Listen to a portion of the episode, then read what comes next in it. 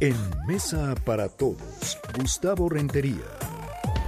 Gustavo Rentería, todas las semanas, como todos los miércoles en esta mesa para todos. ¿Qué semanita lleva esta? Y apenas vamos a la mitad. El presidente López Obrador, Gustavo, entre las encuestas que se publicaron el lunes, el anuncio de la venta de cachitos de la rifa del avión, donde el premio no es el avión, el anuncio para el Día del Paro Nacional de Mujeres y luego el cambio de fecha, porque el presidente dice no tenía en mente el paro, no ese día. Gustavo, ¿cómo la vas viendo? Muy buenas tardes. ¿Qué tal, mi querido Manuel? La estoy viendo complicada porque el titular del Ejecutivo ha perdido alrededor de 15 puntos en las siete últimas encuestas. Sus defensores me van a decir que él sigue siendo muy popular, que seis de cada diez mexicanos eh, le van a perdonar estas y otras muchas porque vienen de el neoliberalismo, venimos del prianismo, del cochupo, la tranza, el diezmo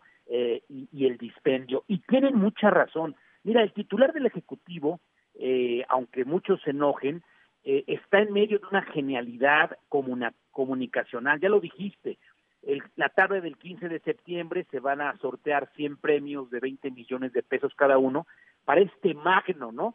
Se emiten 6 millones de cachitos de un avión que no van a rifar sino es eh, una recaudación de tres mil millones de pesos, que es el equivalente a este avión que ni Obama tenía.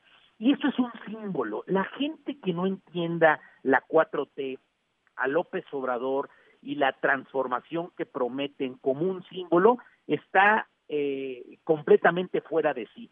Eh, seguramente a ti te mandan, pues, críticas al presidente por tu WhatsApp y, y siente el que odia a López Obrador que él mismo escribió esas críticas.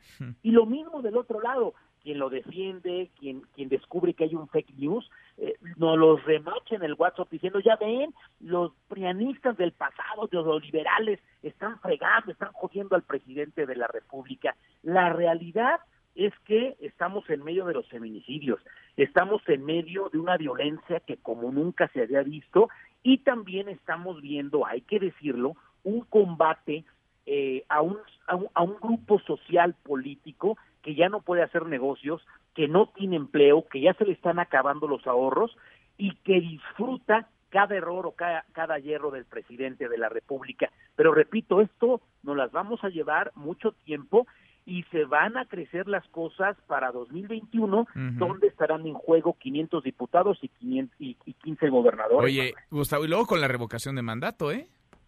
Sí, tienes razón. Eh, un año después, en 2022, el presidente se va a someter eh, a, a, una pregunta, ¿me quedo o me voy?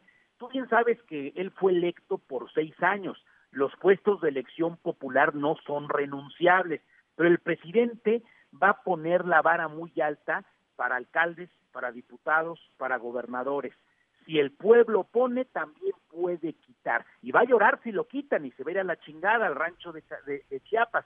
Pero la realidad es que creo que le va a alcanzar, ese es mi pronóstico hasta este momento, porque él mismo genera la polarización. entre más, iba a decir leña al fuego, no, entre más gasolina y químicos le avienta al fuego, el presidente logra que los que lo odian hablen mal de él y los que lo quieren lo defiendan a costa de todo. Y esa ese revoltijo en la licuadora hace que el presidente esté en boca de todos, para bien o para mal, pero esté en boca de todos. Un político que está ignorado, un político que está olvidado, simplemente no tiene nada que hacer en la escena el día de hoy. Sin duda, y mantiene la mayoría, tiene más del 50%, cayendo, pero más del 50% de aprobación. Gustavo, gracias.